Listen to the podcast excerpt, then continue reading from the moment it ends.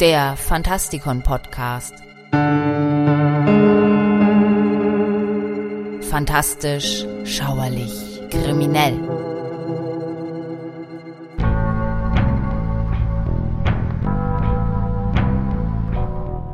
Conan hat stets im Unterbewusstsein der Popkultur gelauert. Er ist von dort nicht mehr wegzudenken.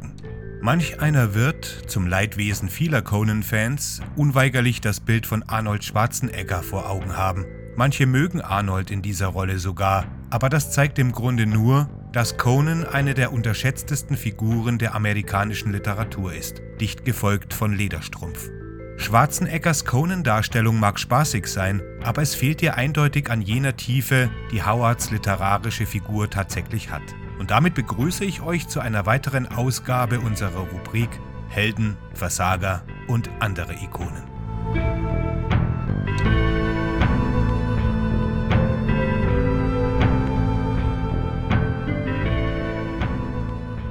Wenn es um die Darstellung unreflektierter, trivialer Kunst geht, braucht man sich nur die Meinung der Allgemeinheit über Conan anzusehen.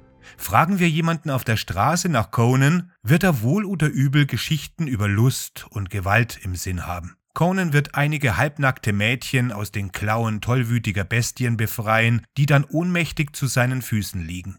Tatsächlich gibt es nicht wenige Persiflagen, die genau auf dieser einfachen Formel beruhen. Das Problem mit solchen Darstellungen ist, dass sie nicht richtig sind. Gibt es denn solche Geschichten im Conan-Werk etwa nicht? Doch, aber es gibt dort auch Geschichten von erstaunlicher visionärer Kraft. Wie bei den meisten Autoren spiegeln Robert E. Howards Schriften seine eigenen Gedanken, Erfahrungen und nicht zuletzt seine Bildung. Das Schreiben spiegelt den ästhetischen Geschmack des Autors oder sein Verständnis von dem, was ein von ihm bedientes Publikum lesen möchte. Das Bedürfnis, etwas wieder und wieder lesen zu wollen, entsteht durch die Befriedigung unterbewusster Triebe, wenn diese mit etwas angereichert werden, das den Leser zum Nachdenken anregt. Und Howard ist da keine Ausnahme. Tatsächlich wird man in der chronologisch ersten Conan-Geschichte Im Zeichen des Phönix von 1932 eine Anspielung über den Wert der Literatur und ihre Rolle in der Gesellschaft finden können. Howards hyperboreisches Zeitalter ist eine mystische Welt voller Magie und Wunder, aber es ist auch mit unserer realen Welt verknüpft. Howard kombiniert mehrere Epochen miteinander, sodass Gesellschaften, die in der realen Historie durch Jahrhunderte getrennt sind, koexistieren. Die Chimerier basieren auf realen historischen Völkern. Die beiden Historiker Herodot und Plutarch erwähnten sie in ihrem Werk. Bei Plutarch hießen sie Kimbern. Sie bilden zusammen mit den Teutonen einen Urgermanenstamm. In der Geschichte im Zeichen des Phönix scheint Howard von seinem Publikum zumindest ein wenig Kenntnis für die historischen Kimbern vorauszusetzen. Was war nun also die Natur der Kimbern? Laut Plutarch waren sie ein Volk von Plünderern und Räubern, aber keine Herrscher. Der Einfall der Kimbern in Ionia, der noch vor dem des Krösus stattfand, war nicht dazu gedacht, die Städte zu erobern, sondern um zu plündern. Zitat aus Herodotus, Historien 1.6. Wie sahen sie aus? Sehen wir bei Plutarch nach. Ihre immense Größe, ihre schwarzen Augen und ihr Name, Kimbern, welchen die Germanen für Briganten verwenden, lässt uns vermuten, dass sie einer jener Germanenstämme sind, die am Ufer des westlichen Ozeans gelebt haben. Es gibt Aussagen darüber, dass sich die große Fläche der Kelten vom äußeren Meer der westlichen Regionen bis hin zum Asowschen Meer an die Grenze der asiatischen Skythen erstreckt, dass sich diese beiden Nationen zusammentaten und ihr Land verließen. Und obwohl jedes dieser Völker seinen eigenen Namen hatte, wurden ihre Armeen Keltoskythen genannt. Nach wieder anderen Aussagen wurden die Kimbern von den Skythen aus ihrem Land vertrieben und ergriffen die Flucht. Aus Plutarch, Leben des Marius. Was für ein Temperament hatten sie? Schauen wir hier bei Homer nach. Allda liegt das Land und die Stadt der kimrischen Männer. Diese tappen beständig in Nacht und Nebel, und niemals schauert strahlend auf sie der Gott der leuchtenden Sonne. Weder wenn er die Bahn des sternichten Himmels hinansteigt, noch wenn er wieder hinab vom Himmel zur Erde sich wendet, sondern schreckliche Nacht umhüllt die elenden Menschen, aus Homer, Odyssee 11,14. Es ist Homers Beschreibung, die Howard im Phönix verwendet, um die Stimmung der Menschen zu beschreiben und um Conan von seiner Sippe zu trennen. Wenn Conan gefragt wird, warum die Chimärier solche brütenden Menschen sind, antwortet er, das liegt vielleicht an dem Land, in dem sie zu Hause sind, meinte der König. Ein düstereres Land gibt es nicht. In seinen rauen, teils schroffen, teils dunkel bewaldeten Bergen unter einem fast immer grauen Himmel pfeift täglich der Wind klagend durch die öden Täler. Aus Das Zeichen des Phönix in der Übersetzung von Lore Strassel bei Festa. Der durchschnittliche Chimärier ist ein mürrischer, hochaufgeschossener Barbar, der Zivilisationen zerstört und dann wieder in seine düstere Heimat zurückkehrt, um den Prozess von vorne zu beginnen. Howards Chimärier ist dem der klassischen Gelehrten ähnlich. Er präsentiert hier eine Figur, die wenig dazu geeignet ist, die literarischen Künste zu fördern. Aber das eben unterscheidet Conan von seinen Verwandten. In Im Zeichen des Phönix ist Conan ein älterer Mann, der gegen die größten Nationen des hyperboreanischen Zeitalters gekämpft hat, um sie von der Tyrannei zu befreien. Er erobert, um zu regieren und um ein unterdrücktes Volk zu befreien, weit entfernt also von einem typischen Barbaren. Während Howard Conan also von seiner Sippe separiert, erhöht er damit gleichzeitig die Sympathie des Publikums für den Barbarenkönig. Durch diese Trennung bringt er allerdings seine literarische Theorie auf Kurs. Im Zeichen des Phönix ist die Geschichte von einem Komplott, um König Conan zu ermorden. Ein Komplott, das von einer machiavellischen Figur namens Ascalante organisiert wird, der den Thron zu übernehmen wünscht. Ascalante ist ein Produkt der Zivilisation, aber er ist auch der Antagonist der Geschichte. Also nutzt Howard seine Meinung über die Künste, um ihn von der Sympathie der Leser zu distanzieren. Als Ascalante einen Dichter beschreibt, der in seine Machenschaften verwickelt ist, tut er das mit abwertenden Begriffen. Diese Begriffe entwickeln sich im Laufe der verschiedenen Fassungen der Geschichte. Ascalante drückt seine Verachtung für Rinaldo, den Dichter, in einer Beschreibung so aus. Rinaldo, ein irrer Dichter voller beschränkter Visionen und altmodischer Ritterlichkeit.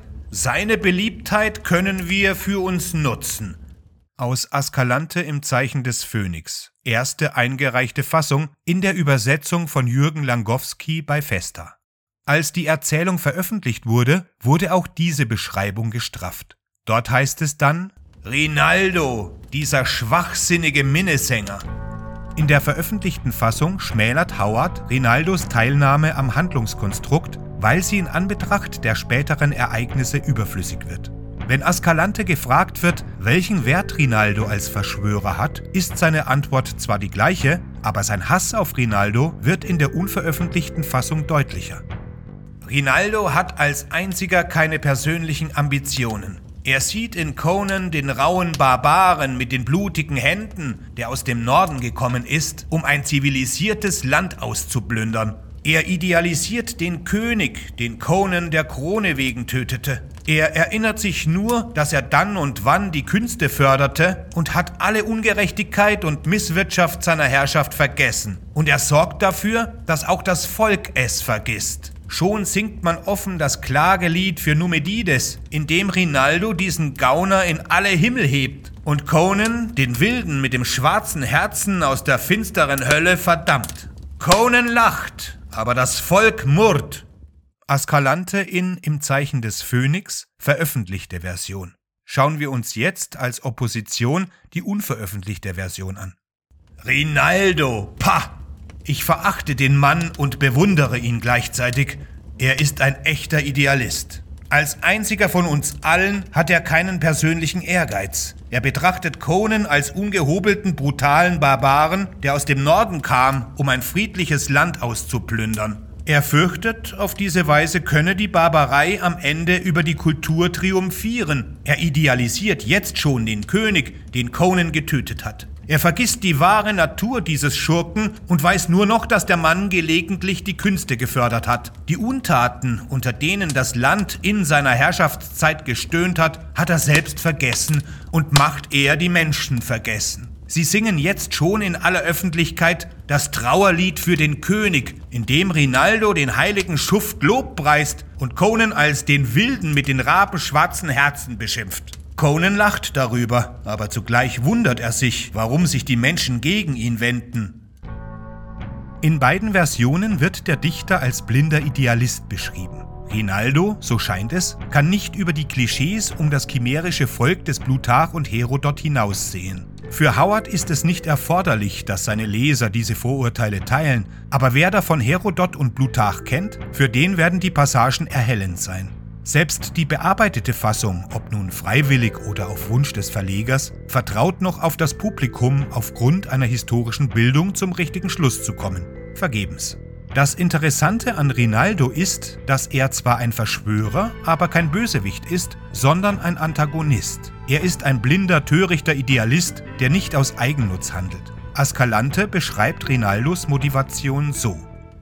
Schon immer hassen Poeten jene, die an der Macht sind.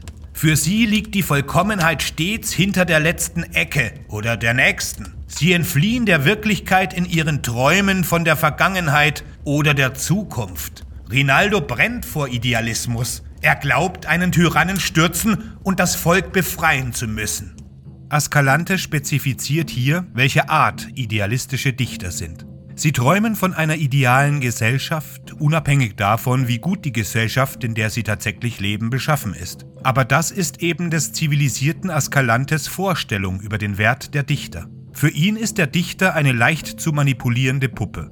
Was ist nun mit dem Barbaren, der König geworden ist und der häufig für ein alter Ego Howards gehalten wird? Conan liebt den Dichter und versteht die Kritik. Er ist sich darüber bewusst, dass viele der Lieder des Dichters dafür verantwortlich sind, dass die Menschen ihn hassen, aber er ist auch vom Bedürfnis nach Gerechtigkeit durchdrungen. Als sein Berater Prospero seine Verachtung für Rinaldo äußert, verteidigt Conan den Dichter und die Poesie im Allgemeinen, die Passagen sind sowohl in der veröffentlichten und unveröffentlichten Version nahezu identisch.